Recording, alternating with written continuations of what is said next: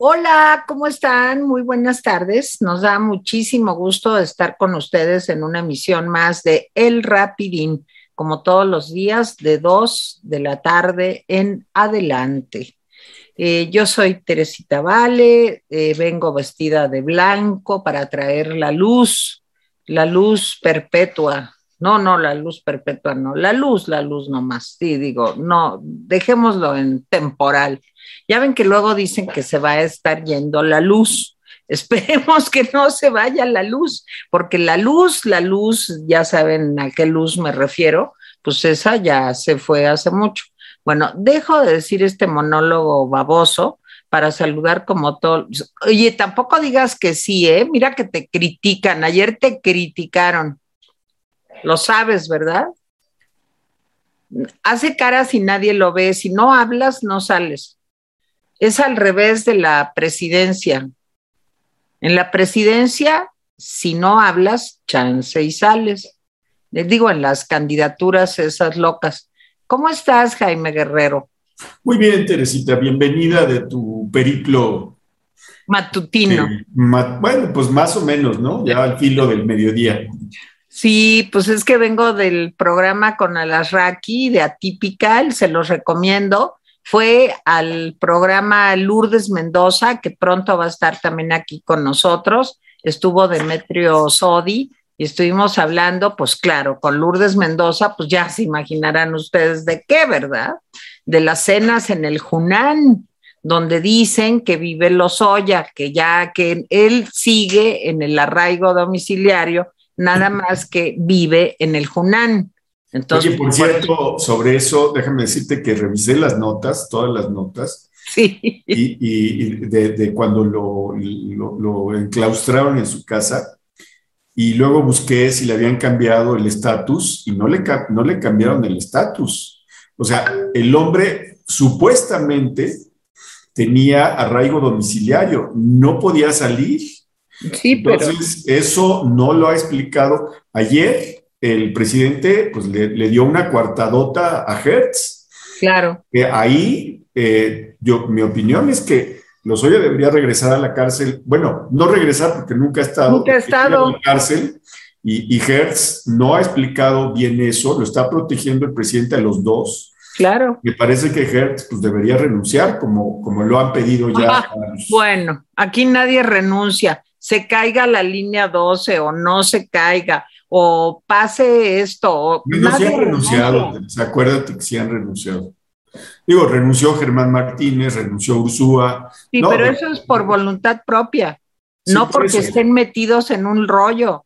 Sí, sí, no, por eso, pero tú dijiste aquí nadie renuncia, pues sí, sí. No, no, claro, pero a lo que me refiero es que por una cosa de dignidad, de respeto a la ley, no, eso, eso ya es pedir peras al olmo. Pero bueno, hola Teresa, bienvenida y bienvenida Mónica que nos está escuchando y que Mi querida Mónica. ¿Cómo le fue ayer en su presentación del libro en el Palacio de Monerías? No, en el Zócalo. Es la feria no de minería, esa es ah, en febrero. No es, la feria del libro del Zócalo. ¿Es esa feria que se hace en, este, en, la explanada? No, ¿verdad? Sí, en el Zócalo. ¿En, el mero Zócalo? Ah, mira. Sí.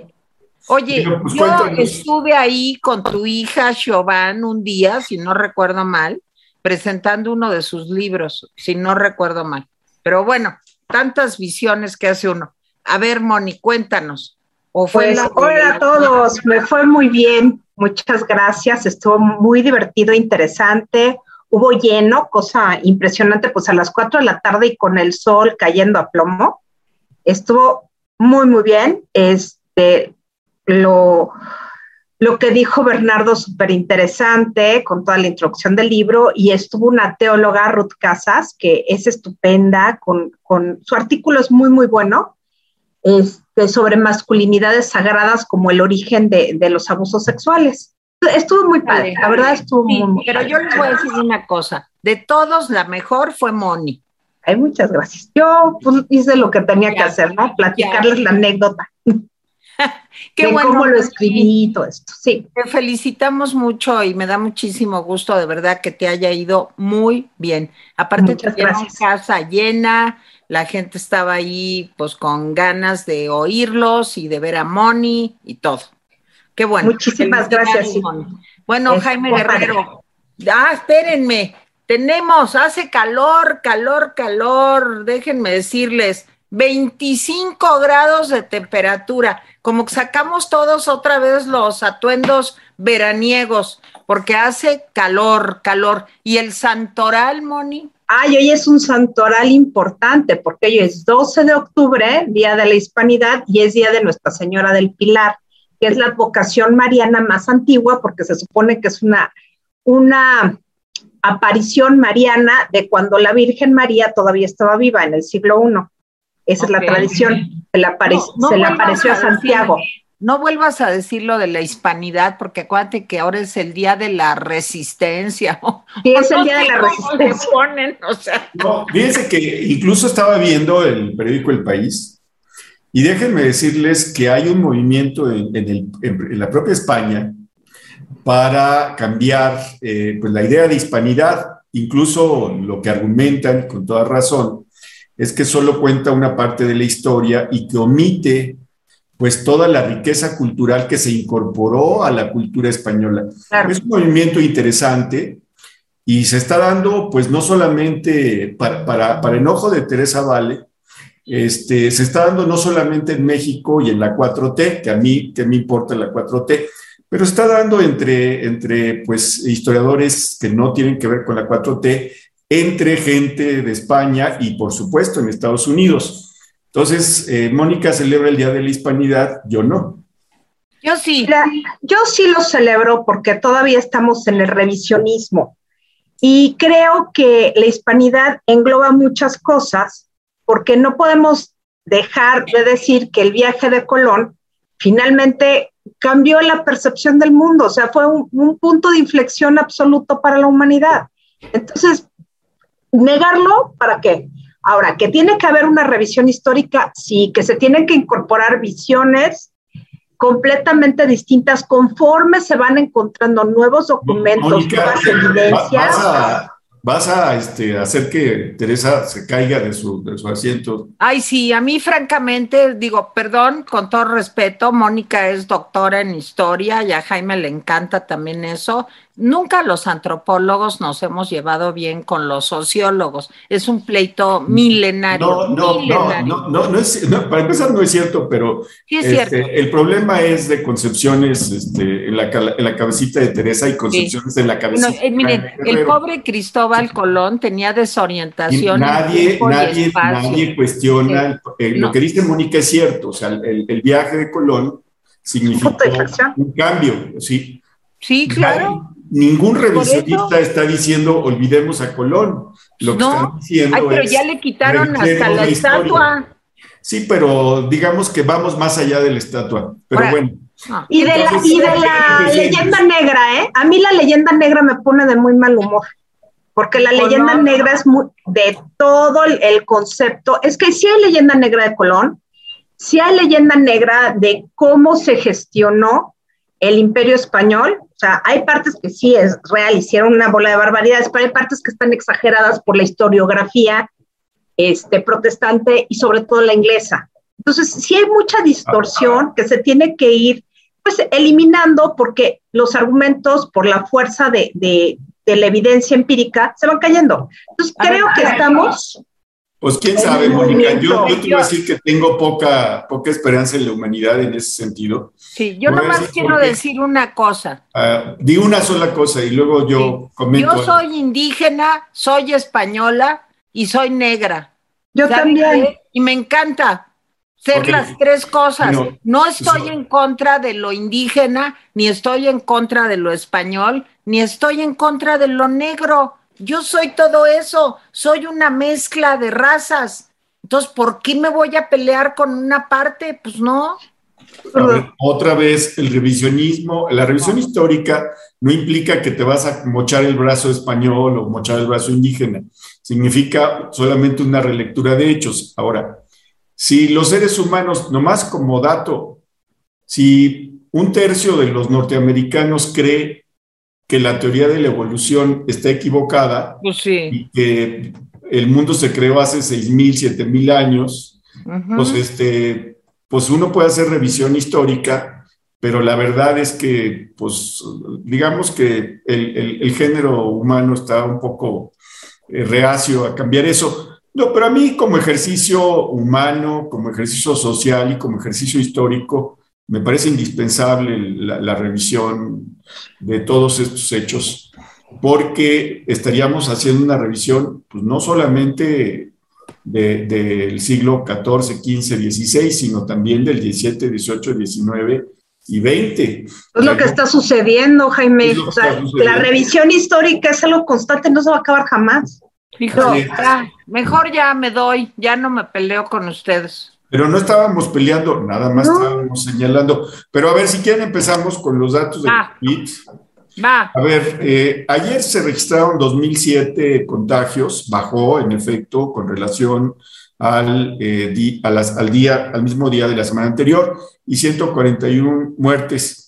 A mí me parece impresionante que el, señor eh, López Gatel diga solo 141 muertos. O sea, como cuántos les parecerán muchos.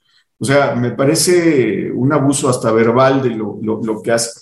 Pero bueno, comento varias cosas antes de entrar a la mañanera. Los trabajadores contratados por la empresa ICAFLOR iniciaron este martes un paro en el paraíso, en la obra de construcción de la refinería Dos Bocas, para denunciar por segunda ocasión en el año ¿sí? que son objeto de presuntos atropellos laborales que los hacen trabajar fuera de horario, que no les pagan horas extras y que les mochan en su sueldo. Este, pues mañana le preguntará al presidente y como hizo la primera vez, el presidente se hará pato. Bueno, eh, Marco Cortés, después de su reunión, saben que se reunieron ayer PAN, PRI y PRD, o sea, los líderes de, de PAN, PRI y PRD, eh, creo que en la casa del PRI, ¿sí? Los invitaron, no, miren, no se alteren, no nos vamos, etcétera.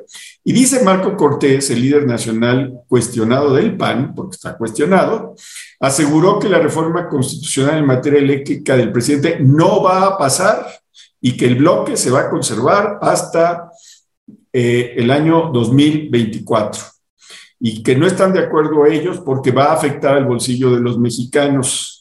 Bueno, pues una buena noticia es que la creación de empleos de enero a septiembre alcanzó los 821.187 puestos. Estaba viendo el comparativo interesante que sacó el periódico El Economista, si quieren verlo, de cuánto se habían llevado la recuperación de empleos, y sí, de empleos sobre todo, en las tres crisis que hemos vivido, la del 94-95, la del 2008-2009 y esta de 2020-2021. La de 1994-1995 se tardó un poco más de 23 meses para recuperar el nivel de empleos que tenía antes de la crisis. La del 2008-2009 se tardó 20 meses y esta se tardó 17 meses en recuperarse, es decir, ha sido la crisis que más rápidamente se ha recuperado en el número de empleos formales. Conste que no estoy hablando de empleos informales, no estoy hablando de calidad de empleos, solamente eso. Y hoy me acordé de Germán de Esa, no sé si se acuerdan Mónica y Teresa, y pregunté, y me pregunté cómo durmió Hertz y su protegido Lozoya. Y me pregunté cómo durmieron los responsables de la línea 12, Ebrar, Mancera y Sheinbaum. Yo creo que vale la pena preguntarles todos los días cómo durmieron después de estas canalladas e ilegalidades que han cometido. Bueno, nomás dejo el primer tema. Hoy el, rapidín se llama La preferida del profesor. La verdad es que el presidente, ya ni la malicia, con todo respeto, alguien le soltó una pregunta, le dijo, presidente, usted que le levantó la mano a Claudia Sheinbaum, ¿esa es la buena para el 2024? Y el presidente dijo, no, yo no tengo preferidos, yo estoy abierto, hay un relevo generacional, para mí todos son iguales. Sí, miren, a Marcelo fue tan, o sea, yo no sé cómo lo entendió Mónica o Teresa, pero me parece que le dio un mensaje a, Marcelo. Le dijo, yo a Marcelo le, le, le, agradezco que en aquella ocasión en que él y yo nos medimos, quién sabe qué se midieron, pero se midieron, ¿sí? Se midieron este, y que por poquito le ganó López Obrador, pero que Marcelo se lo reconoció. Yo creo que le estaba diciendo, hijo, pues ya hay que habituarse a perder. Y luego, para colmo de males, sí, dice, y bueno, este, ha hecho un trabajo extraordinario de Claudia. No jueguen, o sea, de veras, o sea, de veras dicen que todos son iguales y al final, al final se, se delata y además contesta como los viejos presidentes priistas, los que tenemos edad nos acordamos, cuando le preguntaban al presidente en turno, oiga, presidente, ¿y quién lo va a suceder? El pueblo lo decidirá, las fuerzas vivas, no jodan, perdón, pero este, no es serio este cementerio, ¿eh? Sí, y además hubo un abuso impresionante del presidente. Se, se, quitó la banda presidencial, ya ven que a él le gusta para ir a fondas, eventos, 15 años y bautizos, se quita la banda presidencial se quitó la banda presidencial y habló como el líder de su partido. Y, Mónica me corregirá y tendrá razón, todos los presidentes son líderes naturales de su partido. Pues sí, en todo el mundo, pero este presidente dice que no. Y la verdad, hoy se quitó la banda presidencial. Sí, no, miren, vamos a hacer, el mejor, el mejor método es que hagamos una encuesta, porque las encuestas, o sea, perdón, de, plano ya está tirando línea eh, el, el señor Morena. ¿Para qué se hace pato? Bueno, y hablo de otras cosas. Eh, el jueves nos vamos a paro del metro, dicen, lo del gas está interesante y hay muchos otros temas, el pulso de la salud, pero le dejo la palabra a Mónica y me tardé exactamente cinco minutos con 30 segundos. Bueno, yo voy a empezar a medir exactamente cuánto hablo. esa es una gran idea, que midamos cuánto nos tardamos. Empiezo 2.33. Ah. Pero no nos medimos como, como Marcelo y Andrés, ¿verdad? ¿Qué? No, nada, ya, Dios. Adelante. Están muy raros, están muy raros. Bueno, hoy la mañanera, pues sí fue su generis. Sui generis y no, pues, o sea, lógico, yo me imaginaba que el presidente no iba a tocar el tema de del Día de la Raza, obviamente, porque pues no, no, no les gusta. Pero bueno, o sea, es irrelevante de alguna manera. Bueno, lo que más me llamó la atención fue la defensa que hizo de Claudia Sheinbaum. En todo este asunto de que las encuestas son el mejor método para que el pueblo hable y las casillas no funcionan porque con las casillas llegan los conservadores a obligar a la gente a votar por un candidato, esos candidatos que al final son afectos a la corrupción, y afectos a, todo lo malo que hay en el sistema político, bueno, entonces no funciona. Y onda de decirle, a ver, señor, usted fue electo en casillas, o sea, no se acuerda que hubo una elección general federal para que usted pudiera ser presidente, o sea, nadie hizo una encuesta y usted ganó por encuestas. O sea, no, bueno, o sea, está completamente desquiciado, desorientado y, lo peor de todo es que le creen. Es, es, lo más grave, que le crean. Bueno, eh, lo, también dijo que para ser diputado, pues era mejor escoger a los candidatos por encuestas, que a la mera hora pues nada más se requiere honestidad, que la técnica, ¿a qué la queremos? Un ama de casa, un futbolista, este, un albañil pueden ser diputados, nada más con que sean honestos y que no sean corruptos y, este, y que pues, a él no le interesa tener un egresado de Harvard en, en la Cámara de Diputados, porque ¿para qué si son bien corruptos? Hizo esta equiparación del conocimiento técnico con, con la corrupción, como si en automático uno se diera con lo otro, que verdaderamente indigna. Es como ensalzar la ignorancia.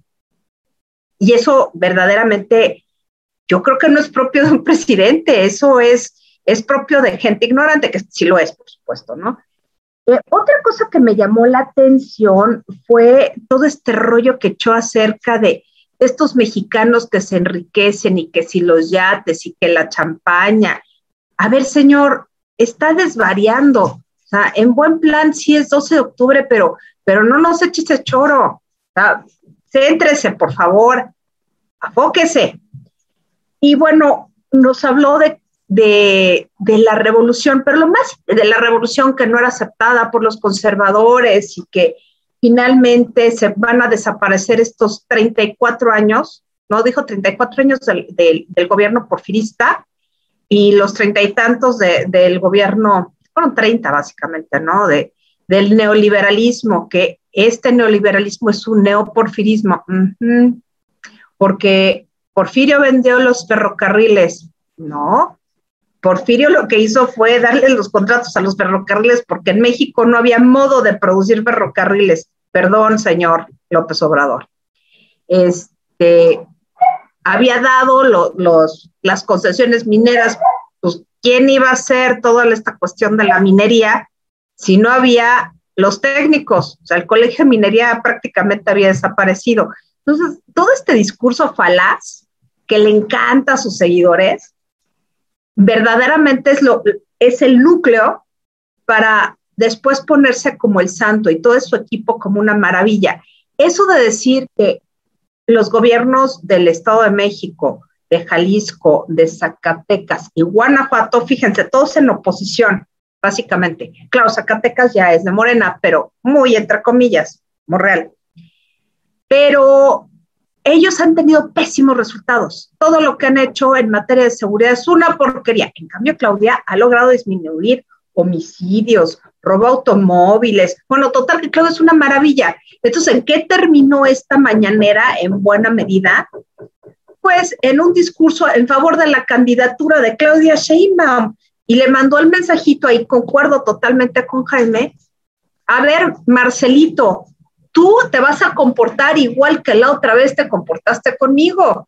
Las encuestas van a favorecer a Claudia y tú te vas a tener que aguantar, porque Claudia es la candidata, es la que yo quiero y lo vamos a comprobar con encuestas, nada más que no toma en consideración que Marcelo a la mera hora ni es manco, ni es tonto y debe tener alianzas por todos lados. Entonces, bueno, es un poco la amenaza que hay, Marcelito, tienes alianzas con esa gente malvada. Entonces, sí creo que fue una mañanera con mensaje político en donde este, ensalzó a su candidata, ya nos dijo de plano que los candidatos deben salir de todos los partidos por encuestas, porque pues eso, el pueblo es súper inteligente, ¿no? El pueblo sabe lo que quiere. Entonces el pueblo tiene que definir, nada más que nunca nos ha dicho qué tipo de encuestas ni quién las va a hacer, ni cómo las va a hacer, ni qué. Y se lo quieren poner a otros partidos. ¿Por qué? O sea, verdaderamente, ¿por qué se mete lo que no le importa? Entonces ahí vemos el talante autoritario, la imposición de, López Obrador en todo. Y bueno, esta, esta idea de que, que, es lo, lo segundo que quiero tocar es, ok, yo quiero que el sistema político funcione homogéneamente como yo quiero. Hagan encuestas, todos los partidos van a hacer encuestas. Pero además, yo voy a hacer que los gobernadores acaten y hagan lo que yo considero que va a ser, aunque sean de oposición. O sea, mandó una advertencia nada fina sobre cómo va a ejercer el gasto, cómo los va a ayudar y a cambio de qué. Tere.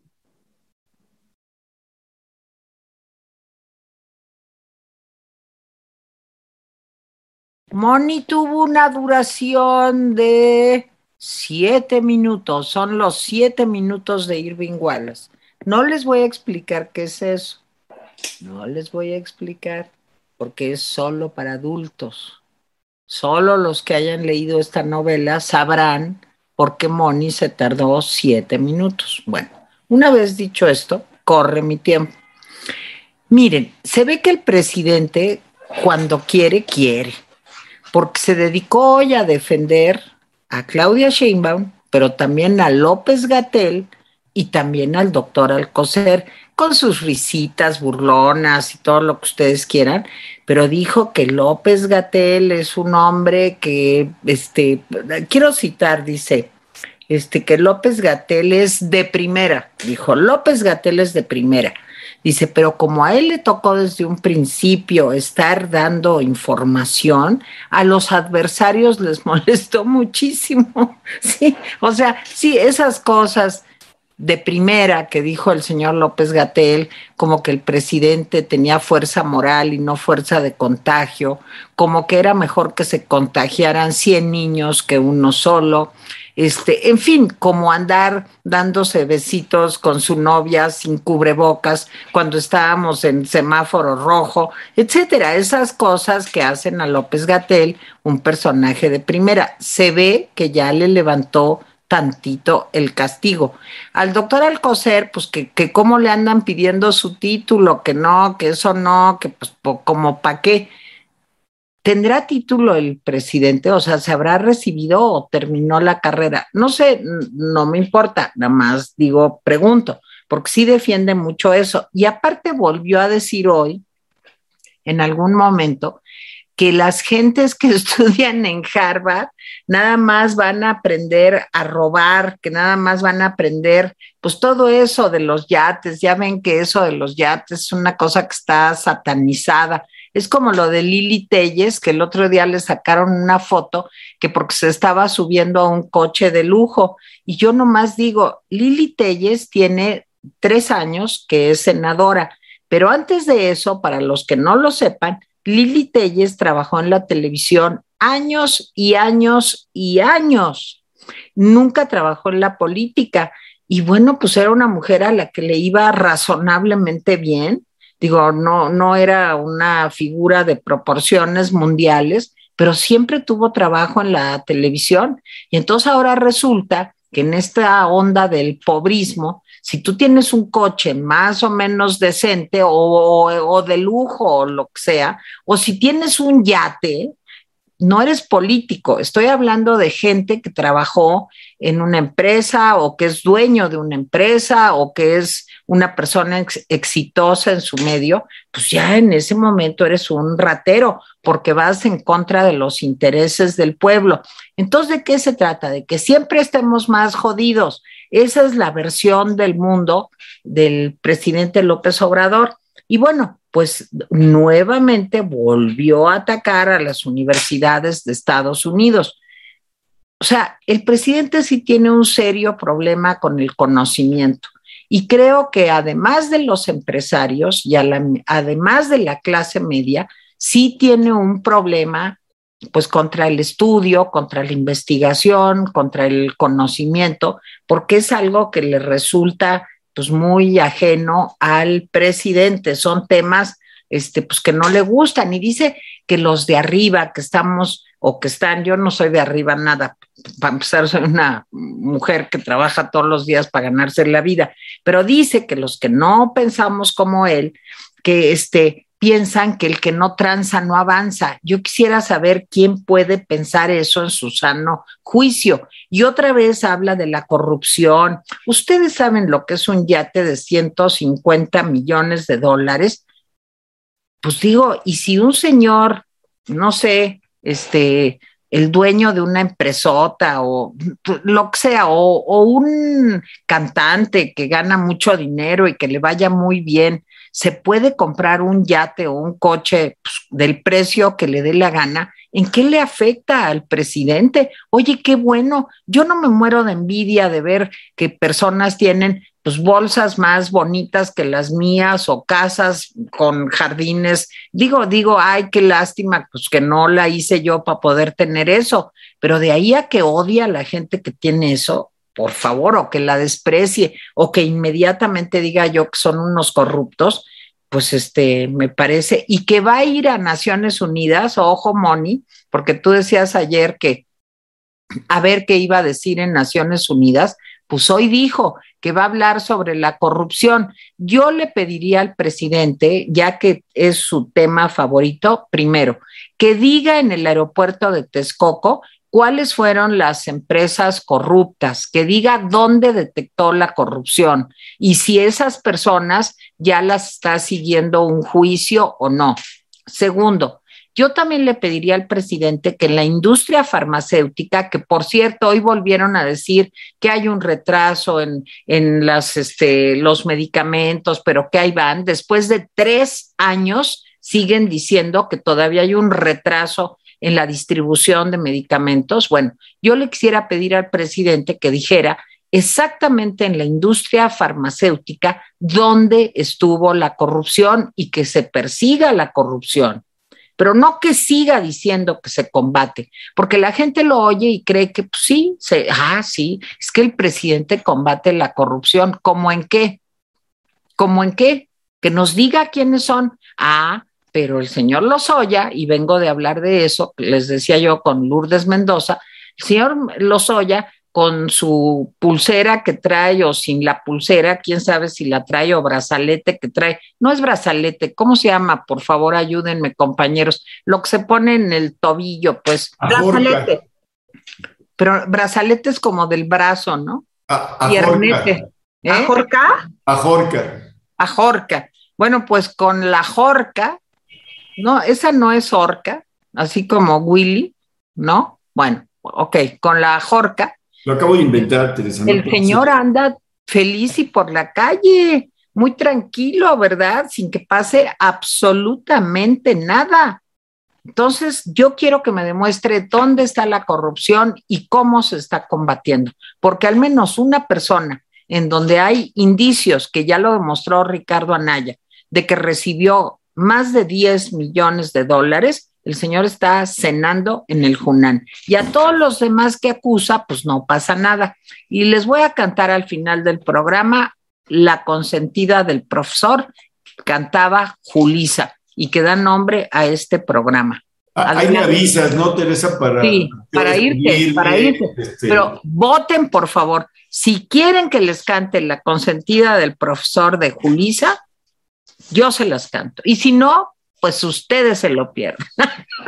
bueno, órale, Jaime.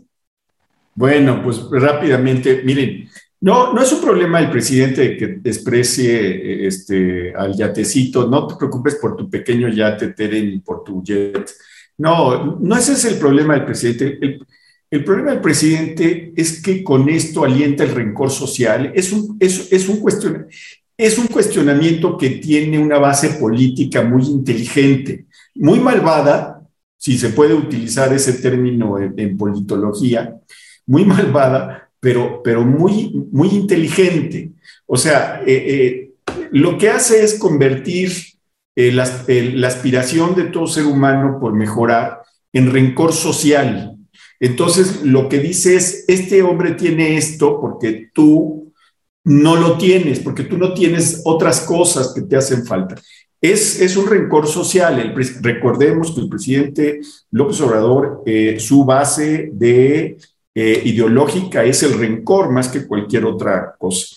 Ahora, me parece que el, error de Lili Telles es que cuando le dicen lo del, lo, del auto, pues empieza a explicar, no, pero es que no es mío, ¿qué les importa? Pues, en fin, e, eso me parece que fue un error, pero bueno, y, tiene razón Teresa en los medicamentos, ya hablaré más adelante de eso. La UNOPS lleva más de un año de tratar de conseguir los medicamentos que dijo que iba a conseguir en seis meses y ya va más de un año consiguiendo los medicamentos. Tomen nota, el desabasto tiene un nombre y el nombre es López Obrador.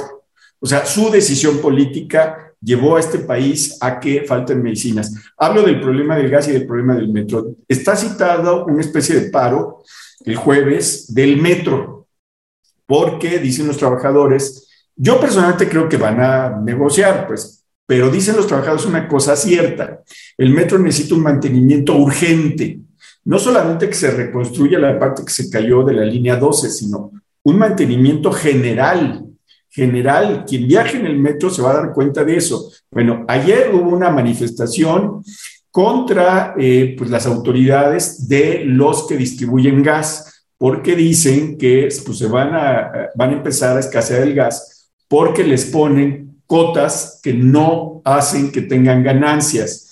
Está en riesgo la zona metropolitana del Valle de México, Oaxaca, Veracruz, Hidalgo y Puebla. ¿Cómo contestó el gobierno federal? El gobierno federal dice que su objetivo es quedarse con el 51% del mercado de gas LP. Yo nomás les voy a decir, el, hoy Pemex produce 92 mil barriles diarios de gas, digamos, ¿sí? De gas LP. y su cota es de 146 mil barriles diarios, o sea, están abajo de lo que deberían estar produciendo. No le alcanza a Pemex para cubrir lo que debería cubrir y la parte de los privados. No le alcanza. Pero ¿cómo contestó también? A, que después de la manifestación de ayer va a revisar los permisos de importación y los permisos de operación. Es decir, contestó con amenazas. Ustedes vinieron a protestar, nosotros los vamos a revisar. Y les doy otra mala noticia. El petróleo hoy, eh, en la mañana, eh, subió a 84.5 dólares el barril y es el precio más alto que ha tenido, creo que en tres, cuatro años eh, más o menos, no me acuerdo. Entonces, simplemente les voy a decir, si el precio del barril está eso, todos los energéticos están a la alza simplemente porque la recuperación económica en algunos países como Estados Unidos y en algunos países de la Unión Europea, no en China, en China está detenida la recuperación económica, pero en otros países no. Entonces están demandando mucho gas, mucho petróleo, mucho de todo. Entonces, pues sí, lo más probable es que el precio del gas se mantenga alto. Entonces sí creo que estamos en un problema, eh, se están multiplicando los problemas para López Obrador. El problema del gas, que no sé cómo lo va a resolver, pero lo va a resolver por medio de las amenazas, no de la resolución pacífica, equilibrada y, adecuada. Y por otro lado, lo del metro, pues van a negociar. Bueno, cinco minutos. Mónica. Bueno, déjenme contar, 2.53, pues otros siete minutos, pues, ¿cuál es el problema? Bueno, los siete minutos. siete minutos del día de hoy. Y al final del programa les vamos a decir ¿Por qué se tarda Mónica?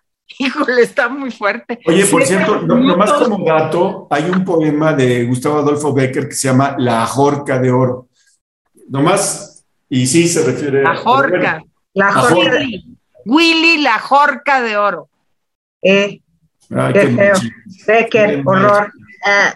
Bueno, adelante, Mónica. Bueno, ahí va el tema que me pareció súper interesante es cómo va a tratar López Obrador a los gobiernos estatales. Estamos en una coyuntura que cambiaron 15 gobiernos estatales y pues muchos, este, muchos gobiernos quedaron endeudados. Mal manejo de finanzas, sí, hubo mal manejo de finanzas, pero además hubo restricción de las aportaciones federales, también por lo menos de tres años para acá. Obviamente el gasto federal es un arma que tiene el presidente de la República para condicionar a los estados. O sea, los estados cobran ciertos impuestos, unos se quedan, otros regresan a la federación. Hay algunas cosas que son autónomas, hay algunas cosas de, derechos y impuestos locales, todo este cosas que se quedan en los estados, aportan una lana a la federación, se hace una super bolsa revolvente y se distribuye. Ahí es donde el presidente de la República, por supuesto, tiene pues un margen de, presión política para cada gobierno estatal. Entonces le preguntaron que, qué pensaba de, de lo que había dejado Claudia Pavlovich, porque dejó una deuda grande, dejó una deuda de 22 mil millones de pesos y pues ¿Cómo le van a hacer para pagarla? Y aparte, este, se quedó al aire, y eso es otra de las cosas que también me llamó la atención, que hoy reconoció que, que ya no va a decir exactamente las fechas de cuándo se van a inaugurar las obras, si no le va a pasar lo mismo que con la carretera de Hermosillo a Nogales, que supone que, tiene que ser de, de, cuatro carriles, y el caso es que, pues por más que han dicho que la van a acabar, la van a acabar, pues no la han acabado, igual que el tren de Toluca, por ejemplo, ¿no? Bueno, el punto es que el presidente dijo que, pues, que van a tratar de ayudar a, este, Alfonso Durazo a cubrir la deuda, pero van a tener que hacer lo siguiente. Primero, la federación les va a dar dinero para pagar las nóminas y que se van a, tener que contraer los gastos. Y de pronto sale con, con la idea tan bonita de que hay que parar la corrupción en las obras este, las obras públicas, como si fuera el único elemento en donde se puede gastar mal el dinero. Eh, López Obrador dijo que la mecánica era, bueno, pues vamos a hacer las asociaciones públicas privadas, que es lo que más alucina el presidente. O sea, aquí vemos con toda claridad por qué este, la reforma eléctrica busca pasar de una empresa productiva del Estado que tiene algunos sectores en una especie de asociación, no, no necesariamente una asociación público-privada, pero sí le compra a empresarios privados buena parte de la energía que no producen por falta de mantenimiento, porque el problema de la Comisión Federal de Electricidad, dicho sea de paso, no solamente es el tipo de combustible que utiliza para echar a andar los generadores de electricidad, no nada más es ese, sino la falta de mantenimiento y también lo que pasa en Pemex, que se ha reducido la plantilla personal, no se le ha capacitado y la gente está cansada. Ojo también con eso. A mí lo que más me preocupa de la monopolización de la, de la electricidad en México es que, de, aunque lo logren hacer, que dudo que lo lleguen a hacer en realidad porque sí hay como todavía ciertas excusas que tienen que brincar. Pero en todo caso, ¿cómo le vamos a dejar un gobierno que hemos visto que es ineficiente en todo, que no puede llevar a cabo un proceso de vacunación en tiempo y forma, aún teniendo las vacunas, y que ha hecho de los programas existentes y que sabíamos que funcionaban un desgarriate? ¿Cómo le vamos a dejar la energía eléctrica que todos dependemos de ella? y que a lo mejor en el proceso de transición ni siquiera va a poder cubrir la demanda interna de electricidad. bueno, ese es el, ese es mi, mi, mi, ¿cómo decirles? Pues mi entrecomillado previo, la digresión necesaria para este discursito. Bueno, el punto que ya nada más tengo dos minutos. Bueno, el punto es que lo dijo con toda claridad el presidente. A ver, yo no quiero que los gobiernos de los estados se endeuden, que hagan obras público-privadas, porque las obras público-privadas siempre salen costando lo doble y puso los casos en donde creen, Estado de México e Hidalgo, cosa tan rara, ¿no? El hospital de dos, sí, pero realmente se refirió a dos. En el Estado de México, el, hospital de Zumpango y el de Ixtapaluca, uno fue hecho por IGA y el otro por la constructora de eh, Hipólito Gerard, Gerard, que, eh, que es concuño de Carlos Salinas de Gortari y bueno, Estado de México, o sea, le tenía que pegar al Estado de México porque sabemos que el Estado de México yo creo que es el único Estado pues más priista o el netamente priista, digo con sus asegúnes, porque hay espacios que son del PAN, hay espacios que son de Morena y otros del PRD, o sea, es bastante más plural, pero bueno, el gobierno del Estado es es priista y la clase política del Estado de México, pues básicamente es priista, salvo algunos parvenus, como Delfina Gómez, por ejemplo.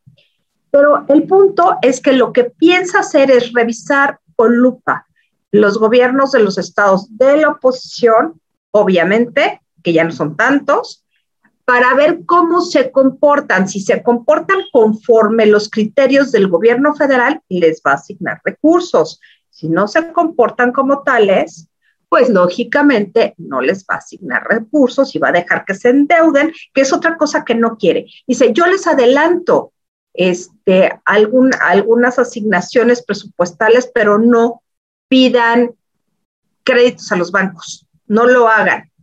¿Por qué? Porque finalmente esto tiene que ver con, con el tipo de banca que quiere, que es una banca paraestatal y donde el gobierno federal sea el prestamista oficial y, y tronar con ello también al sistema bancario, al sistema financiero. Entonces, aquí dos pájaros matados con un tiro.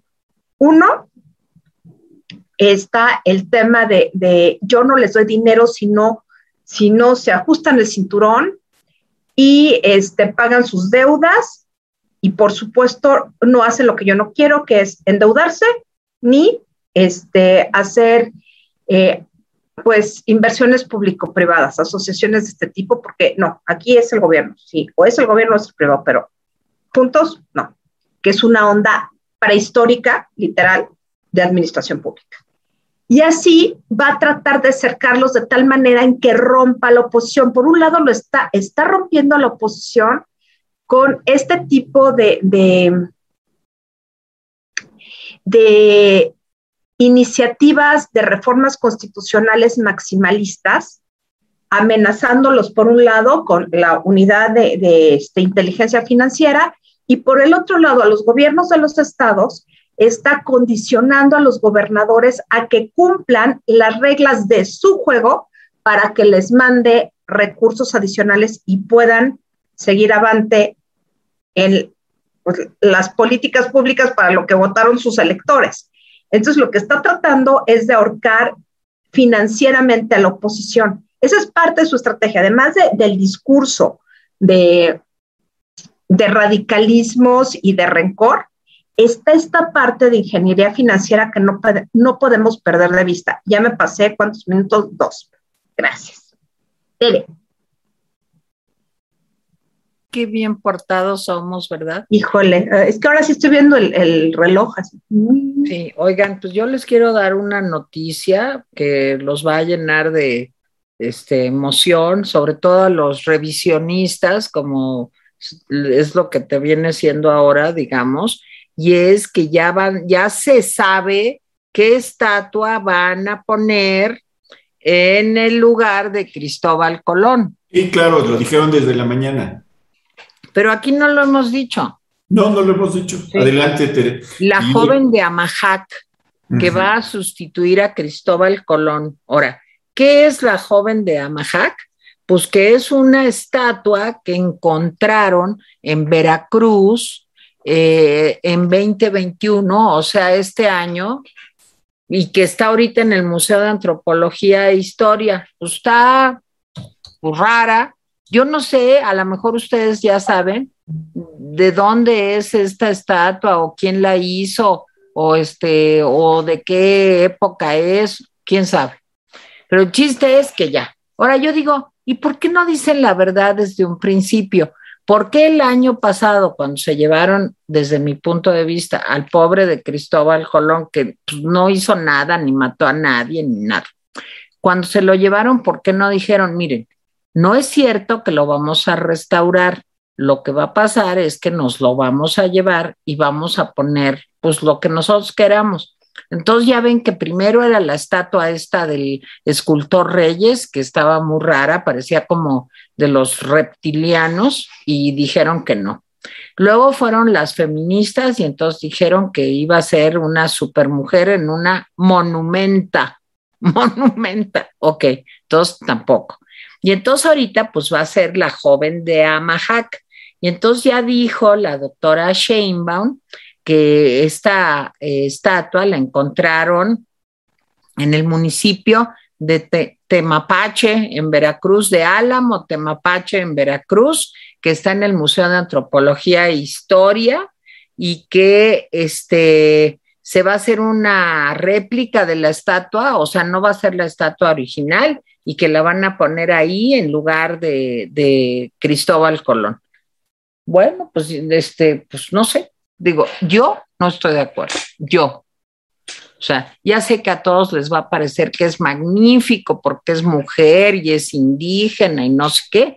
Yo sacaría a Cristóbal Colón y lo pondría otra vez ahí como debe pues Llévatelo a tu casa, Teresa. Yo me traería a Cristóbal Colón con muchísimo gusto aquí a te, te arrestan ¿Con, licencia falsa o sin licencia falsa. No, pues da igual. Llegamos ahí a un acuerdo con el fiscal, digo, ¿por qué no? ¿Por qué no? Pues ya vimos que. Digo, si él llega a acuerdos con los Oya, pues imagínate. Así es. Bueno, luego, otra cosa interesante del día de hoy es que ya dijo el PRI que no va a pasar la reforma eléctrica vaya usted a saber, dice que ya dijeron que no, que no va a pasar y que todo va a estar muy bien y que van a hacer una reforma, dice el PAN, a eso sí les creo, que va a ser una reforma totalmente nueva, dice el PAN, pero que el PRI dice que no, que no va a pasar la reforma, que porque ellos van a seguir con la alianza y que todo está muy bien y muy bonito. Pues ojalá, Ojalá, a mí me daría gusto.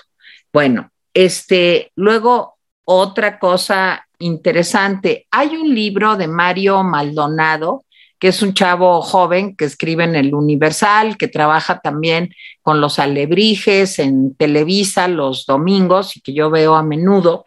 Hay un libro de Mario Delgado que les recomiendo, ahorita les busco el nombre, en donde cuenta toda la historia de los Oya. Pero dice el artículo de Mario Maldonado el día de hoy, pues que desde que llegó Lozoya, ya ven que dijeron que lo habían llevado a un este, hospital, que porque venía enfermo, que no sé qué. Bueno, pues parece ser que no, que lo llevaron directamente a la casa del papá de Lozoya, que es donde está viviendo, y que ahí pues se volvió un centro de reunión de sus amigos, ex colaboradores. Todo esto lo cuenta Mario Delgado en su artículo de hoy que está en el Universal. Y en el libro de Mario Delgado, que en mi siguiente o último comentario les voy a decir cómo se llama, si no es que en este momento, porque se me fue, este, pues viene toda la historia de, este, ay, no, pero no es Mario Delgado, estoy loca, es Mario Maldonado. Estoy loca. Mario Delgado es el de Morena, ¿verdad? No, sí, es Maldonado, es Maldonado. Mario Maldonado. Ay, perdónenme que dije esta barbaridad. Mario Maldonado. Ahorita le, le, le, voy a encontrar el nombre del libro para que usted lo pueda leer. A mí se me antoja mucho este, porque pues cuenta todo esto con lujo de detalles. Espérenme, ahorita les digo, no, pues se los digo ahorita porque no, no lo encuentro y la computadora está loca. Pero bueno, yo creo que fue una mañanera para refrendar a sus favoritos, para defender a López Gatel, para criticar a la señora, al señor, no criticarlo, pero dejarlo así como de ladito a Marcelo Ebrard, para defender a López Gatel, que a lo mejor otra vez va a subir como la espuma. Ahora ya dicen que hay que vacunar a los niños menores de 18 años. Ojalá y algún día lo hagan en México este, yo lo veo muy complicado cuando ni siquiera acaban de tener los mayores de 18 años todos la primera vacuna y donde todavía personas mayores faltan de tener hasta la primera vacuna. Una amiga me preguntaba hoy, oye, y lo que dijo Pfizer de que la efectividad de la vacuna eh, de esta marca Pfizer baja al 47% a los seis meses, querrá decir que van a poner una tercera dosis a los adultos mayores, como en España. Saben que en España ya están poniendo la tercera dosis a los adultos mayores de 80 años. Y luego le van a seguir con, porque son los que pues tienen mayor riesgo, Luego le van a seguir con los de 70 a 80 años. Y luego quieren ya a partir de los 65 poner la, la tercera vacuna. Y les digo, y mi amiga me preguntaba, ¿la venderán aquí en algún lugar? ¿Se podrá comprar en las farmacias? ¿Podrás ir a un hospital para que te la pongan? Nunca, nunca, porque será siempre un monopolio del presidente eh, López Obrador. Y nomás les dejo así para dejarles la mosca en la oreja. Acuérdense que ahí viene la revocación de mandato, que están consiguiendo un chorro de firmas, que no están contentos con la aplicación este, que sacó el INE, porque lo que quiere Morena y la 4T, que es el único país en este partido en el poder que, que trabaja para lograr una revocación de mandato de su presidente. Es el único caso en el mundo. Es como Palguines, más o menos. Pues no quieren que sea a través de correo electrónico, de una aplicación, sino quieren que sea, ¿por qué será? Qué raro, ¿verdad? Pero quieren que sea con papelitos. Este, pues digo, está más fácil, ¿verdad? Que cambiar el asunto así electrónicamente. Nomás les aviso que prepárense porque ahí vienen las encuestas, la recolección de firmas, eh, en fin, todo lo que van a hacer para lograr con fines ocultos la disque revocación de mandato, que es simplemente una confirmación pues para que el presidente siga de moda y ahí esté, este, pues estemos viéndolo todos los días haciendo propaganda sobre el asunto, porque como ya ven que aunque esté prohibido que hagan propaganda, pues el presidente hace propaganda y ya. Entonces, pues, preparémonos para lo de siempre, la violación de la ley y la impunidad absoluta. Y con esto acabo, no sé cuántos minutos me tardé, pero bastantes. Jaime.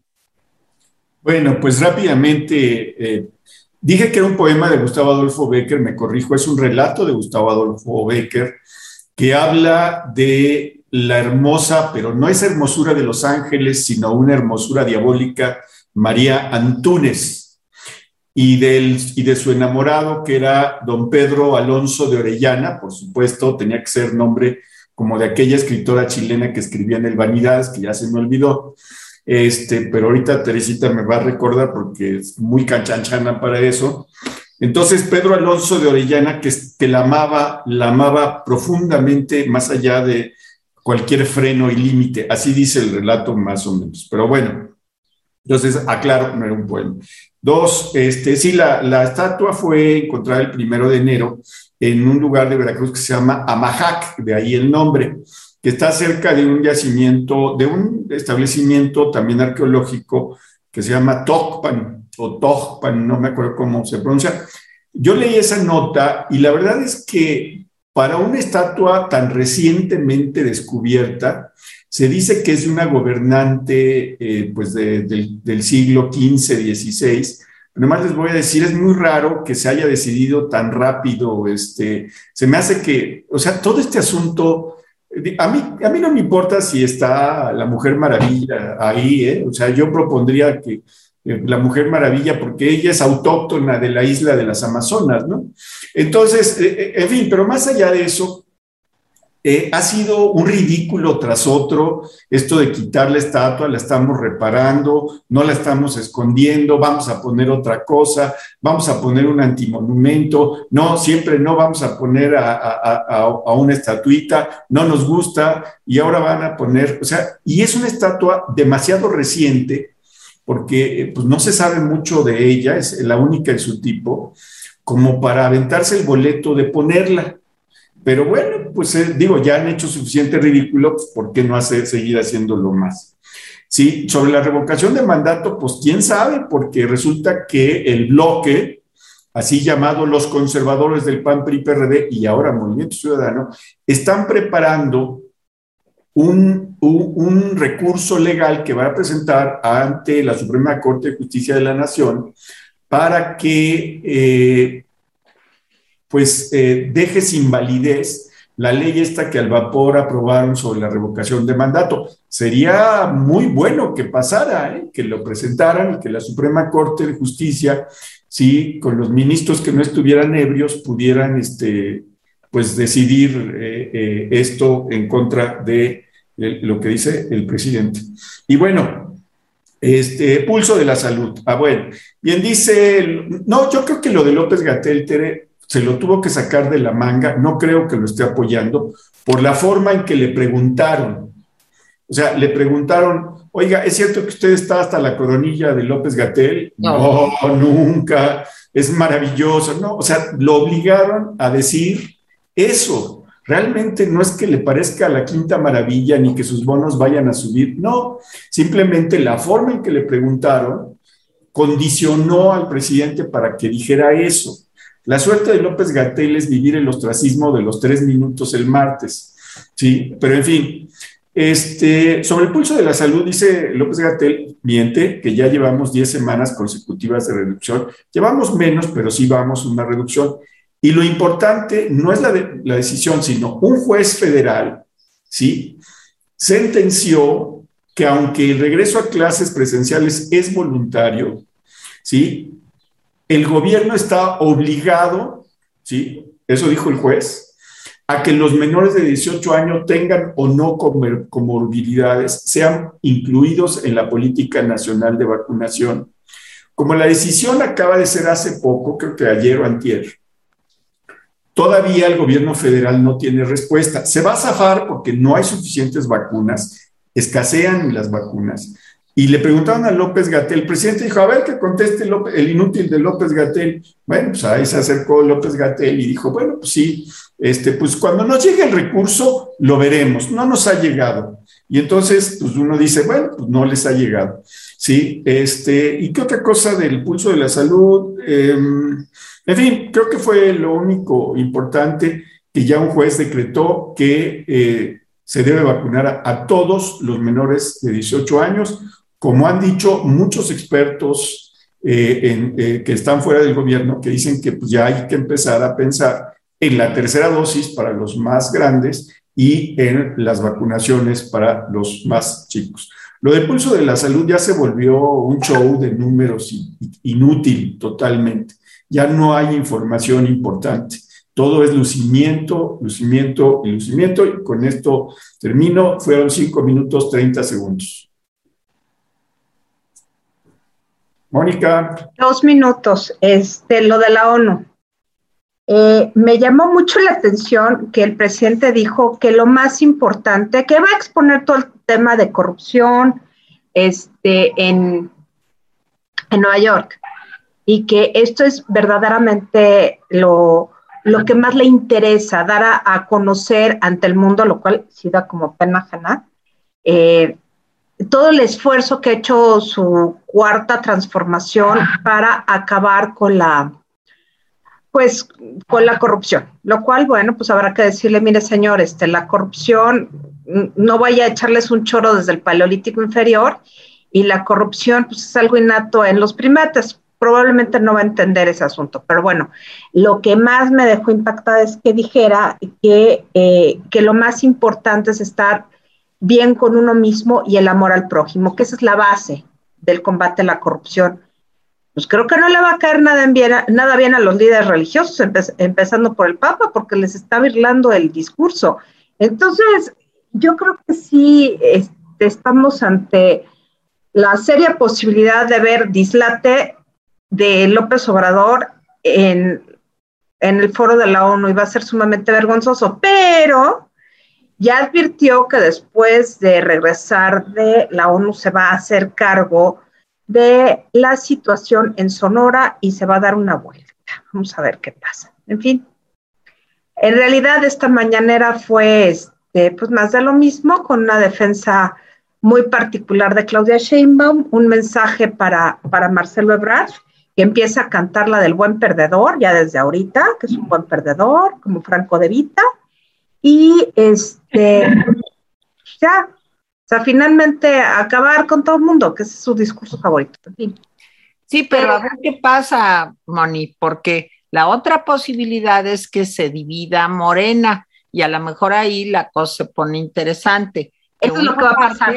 Sí, que una parte apoye a Claudia Sheinbaum y que otra parte pues diga, pues nosotros nos vamos con Marcelo o con Monreal.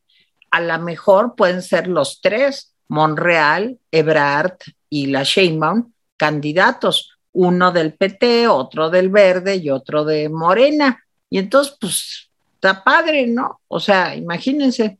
es un escenario viable. Sí. O sea, es como viable sí es. Mira, por un lado me da miedo, por otro lado me da gusto y por otro lado me parece malísimo. O sea, todo al mismo tiempo. O sea, no entiendo, no entiendo, no sé, no entiendo. Este, y ya, Jaime. Hombre, este, qué rápido.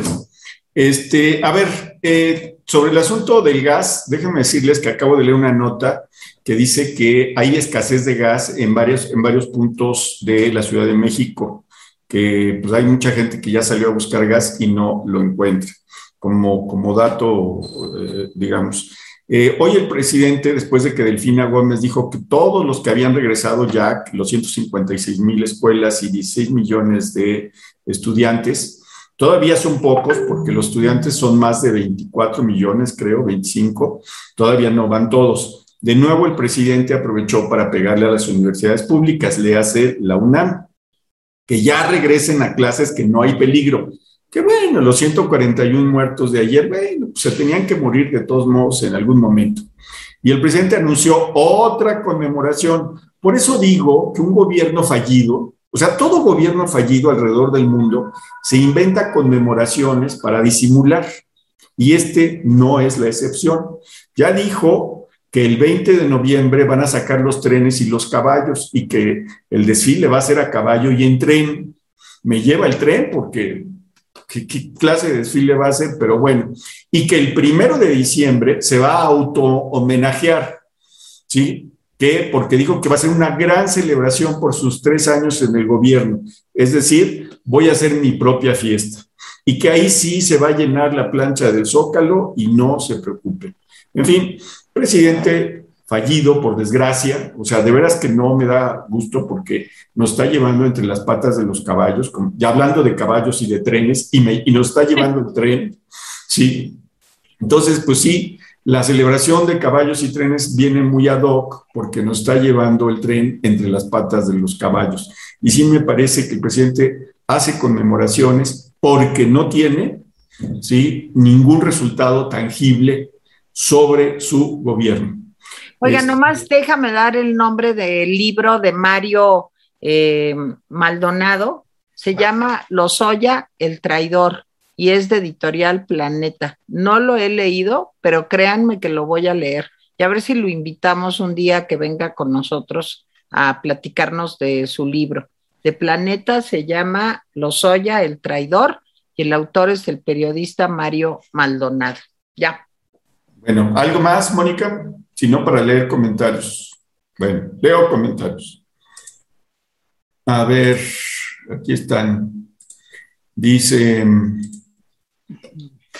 Esencias de Mujer, hola Rapidines, muy buenas tardes. Un saludo desde Coyoacán. Las famosas asambleas informativas no tienen otro fin que adoctrinar a la niñez en edad escolar sobre las bondades de los gobiernos emanados de Morena.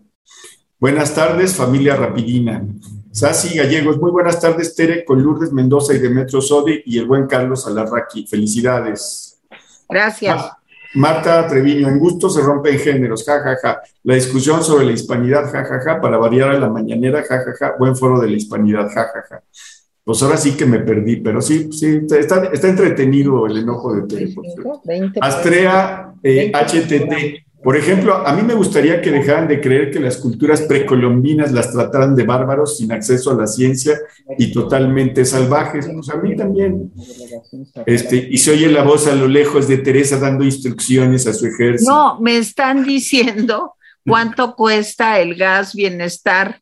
El gas bienestar, me está diciendo una amiguita, que cuesta 20, el tanque de 20 kilos, 465 pesos y el tanque de 30 kilos 695 y que solo lo venden en Iztapalapa, perdón, porque dejé abierto el micrófono. Ahora, ¿alguien sabe? ¿Y las tortillas cómo están? Ahorita les casi a 20, 18 o 20 pesos, sí. Bueno, nomás déjenme decirles una cosa.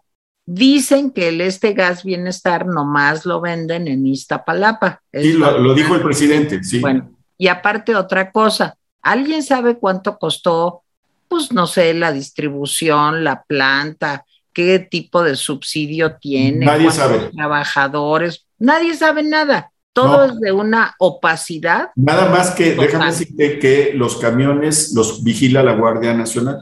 Sí, claro. Este, ¿Por qué no hace la Guardia Nacional? ¿Qué no hace?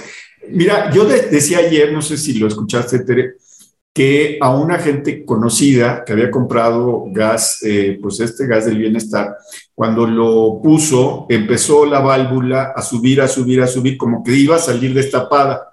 Entonces le dio mucho miedo y cerró el gas y bueno, pues lo trató de cambiar. Yo no, y ayer lo decía, yo no estoy diciendo que así sea siempre, pero pues vigilen su cilindro de gas porque simplemente el gobierno no tiene la tecnología, no es nada más hacer el cilindro y meterle la válvula. Supongo que hay algún chiste ahí. Pero bueno, oye, ¿qué, ¿por qué me dicen que Atolini estuvo hoy con... No, Atolini va a estar la semana entrante con ah, Carlos y conmigo, la semana entrante. Ok, porque dicen que no te van a ver. Que no te van a ver. ¿Que no lo van a ver? No, que porque no soportan a Atolini con el de Dini. Así se, apellida, ¿no? Tanto que nos gusta a algunos, ¿verdad? Que les den a Tolini con el de Dini, como dice este Jaime Jaimín Canallín. Órale, ya nos llevamos así, Teresa. Qué grueso. Qué grueso. Oye, que la bolsa, que la bolsa de Lourdes Mendoza te la regalaron a ti, ¿no? Sí, una Chanel, pero francamente se me hizo muy chafa. Yo la cambié por un Hermes de cocodrilo, pues eso ya calienta tantito más. Bueno, aquí Teresita de Jesús Hernández García sigue dándonos envidia. Dice, hola, gracias por cantarle a mi hijo ayer. Les mando un gran saludo desde la campiña francesa. Como a un kilómetro de la casa hay un bosque al que vamos a pasear en bicicleta y hay venados, faisanes y otros animales. Es muy bonito, besos. Ay, Teresita, se me hace que ya no te creo, ¿eh? Nos vamos, nos vamos a morir de envidia. ¿eh? Sí, ya no te creo mejor. María Ortiz, si serás tarugo, Rafa García, ¿cuál PRI es el que necesita el bulto López para sacar adelante su remedio de reforma? Vota no a la reforma pues ahora sí que me perdí. Alfonso Totti, mi voto es mi única opción de mostrar mi inconformidad por el mal gobierno actual. Sería una tragedia si este tuviera continuidad en el 24. Totalmente de acuerdo. Viviana Rivera, honesto como Bartlett, como Heréndira y su esposo, Ana Gabriela Guevara, como los hijos Bartlett, como misma jefa de gobierno, como Marcelo, etcétera, etcétera. Pues sí, Mari Comparán, López no se ha enterado que poco más de 30 millones de descerebrados lo eligieron para presidente. Por cierto que hay una intervención de Ciro Murayama en donde se puso como chancla al representante de Morena, diciéndole que de cuando acá él se autonombraba el representante de los pueblos indígenas o del pueblo mexicano. O sea, le puso una lección, ahí está en TikTok, y creo que lo, en, nuestro Discord lo, publicaron también. Es una lección de veras de, de, de Ciro. Sí, eh, Ignacio Gutiérrez, todo el gabinete de Andrés salió de la Universidad de Santo Domingo en el centro histórico. Irma Stover, lo que López Obrador manipula a la gente popular con sus mayores inseguridades y complejos. Lupita Varela, López está sumamente traumado. Todo lo que critica es por la envidia que tiene a quienes han tenido grandes logros. Yunuen indicó que el concepto de la raza no existe, por lo que celebra que se revise la historia y que se haga una reflexión en torno a celebraciones como esta. Iris A, no hay ningún combate a nada. De los Lozoya no solo es lo de Odebrecht, vean lo del periodista Raúl Olmos, que ha documentado de sus trapicherías, dice, y de eso la fiscalía tiene datos y no hacen nada. Sí es cierto, han salido últimamente varios reportajes diciendo, pues no solamente es esto, ¿eh? Ya era una fichita desde chiquito. En, las kermés a las que iba ya les decían, hay que agarrarle las manos a ese niño porque se apropia de los dulces y luego los revende. Bueno, Katy Gómez, hola rapidines, bendiciones, voto porque Tere cante la consentida del profesor. No, no. Perfecto, vamos a ver, vamos Esperanza a ver. G, en este gobierno han dejado de darme medicamentos en el IMSS, en los anteriores nunca me había pasado. En este gobierno han dejado de darme, dice, perdón. Qué horror. Sí, sí, eh, te entiendo, Esperanza. Afortunadamente, no a todos, pero bueno. Ovidio Gil Robles, al señor Anglo le guste o no, es producto del mestizaje a que vinieron sus abuelos y no le gusta que renuncie a todo, pero la sangre lo denuncia. Sol Martínez Quirón, me sorprende con qué presunción hablan de muertes y cifras. Wow, porque no sé de dónde es su dato, porque en las clínicas del IMSS y del ISTE son incapaces de coordinar algo. Qué ironía. Eh, Sam O. A. Buenas tardes, rapidines, felicidades por el programa. También a Tere por Valle de Lágrimas. Ojalá les pueda cantar a mi mamá. Las Mañanitas, pues cumplió 69 años, Luz del Carmen desde Tlalpan, Ciudad de México. No, dos canciones no, ¿eh? O La consentida del profesor o Las Mañanitas pero esto va a ser un popurrí de Tere Vale. No. Exacto, estoy de acuerdo. Neri Edith Cruz Castro, que México va a ocupar la presidencia de seguridad. ¿Quién la va a ocupar? ¿O video? ¿O video, dice? Y AMLO va a hablar de corrupción. ¿Quién le va a escribir el discurso? ¿Bartlett o Bejarano? Y lo acompañará Pío. Lozoya. Sí, Lozoya, Lozoya le va a escribir. Lozoya, Lozoya. Es muy No, su mujer, su mujer. Ella es la jefa buena del, de la plumita. Qué, buen comentario, Neri Edith. Luis Solís, ese problema, ese problema de delegar muchas facultades a un solo hombre, y si es un demente que llega al poder, como el doble K, vemos los resultados en un país que día a día se va a pique. Eso debería cambiar. Araceli Sena Juárez, no tengo partido, vivo en San Mateo Atenco, pero últimamente me convence mucho el PAN, Lili Telles, Xochitl Gálvez, Tenia López, son muy inteligentes y valientes. Eloísa Yakov, eso es tener mala suerte, pero le pasa por mugre y malo. Cuando más alto está el precio del crudo, no tiene forma de extraerlo. Eh, eso es cierto, Eloísa. Eso es cierto. O sea, México no está logrando extraer suficiente petróleo y López dice que pues, es a propósito. Es como los niños. Oigan, déjenme recomendarles un libro que escribió Ramsés Pech. Moni lo conoce, sabe mucho de energía. Yo ya subí el libro, no se vende ni nada es un PDF para que ustedes lo lean, hablando del tema del petróleo. De veras se los recomiendo, está en mi Twitter, de Ramsés Pech. Es muy bueno, Ramsés. Hay que reconocer que sabe muchísimo del tema de energías, básicamente petróleo, pero yo sí le confío al criterio de Ramsés. Yo también, yo también. Se me hace un cuate muy inteligente, de veras, ¿eh? y le conoce al tema. Sí, sí, sí, está empapadísimo en el tema. No como Enrique Losallín Canallín. ¿Quién es Enrique Losallín? Pues no se llama Enrique Lozoya. No, Emilio, Emilio, Emilín Lozoyín. Emilín Lozoyín. Bueno, ¿qué, ¿qué, vas a hacer? ¿Qué canción vas a cantar? No nos digas que las dos. No, no, pues tampoco. Digo, por un solo voto, no. Pues no hubo voto en contra más que el mío.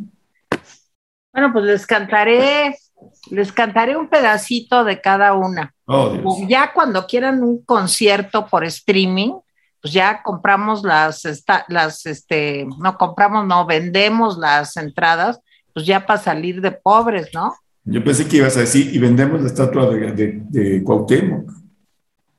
No, yo voy a ir a quitar para remodelar la estatua que van a poner en lugar de Colón. Voy a poner una estatua de Colona. Yo creo que esa estatua de la joven de quién sabe dónde va a terminar como la estatua de Adiós a Lenin volando por los aires. No ahorita, al tiempo. En unos 40 años. Pero va a volar por los aires. No, yo ya no lo voy a ver. Probablemente yo tampoco, pero es. Yo este creo que no les voy a cantar la consentida del profesor. Les voy a cantar hoy que cumples un año más. ¿O qué opinas, Jaime? Pues tú tienes ahí el pulso de la ciudad. No, yo opino que mejor nos despidamos como buenas gentes. No, no, no, dime cuál canto. Dependiendo. No, no, yo no, no, yo no, no quiero ser cómplice de esto. Va a cantar hoy que cumples un año más. No, ahora, ahora canta las dos para que se te quite. Déjame nomás quitarle el, el sonido. Quiero ser la consentida del profesor. Quiero sentirme adorada, no sé qué más, ta ta ta, ta ta ta ta ta. Listo. Ahora les voy a cantar hoy que cumples un año más para los que cumplen años. Hoy que cumples un año más de estar contento con tus papás, apaga las velas que tiene el pastel. Pupu, pupu, pupu, pupu. Listo. Listo, aplausos, se oyen en todo el planeta. Oh, Dios. Bueno, bueno, este, yo me despido después de esta situación tan bochornosa. Ya se me revolvió el estómago, ya me. Este, y bueno, pues adiós. Gracias, Mónica. Gracias, adiós. Mañana. Nos vemos el lunes. Fíjense, ustedes que no se suscriben, ustedes que no depositan, también nos pueden depositar en el OXO ahí está en la cajita. De veras, ya no sean gachos. Y ya les dije que las mañanitas, bueno, las mañanitas no, hoy que cumples un año más, va a ser a peso, un peso o diez pesos, mejor diez pesos. Bueno, adiós, adiós, Cada mañana que cante. Bueno, adiós. Adiós, Moni. Adiós, Jaime.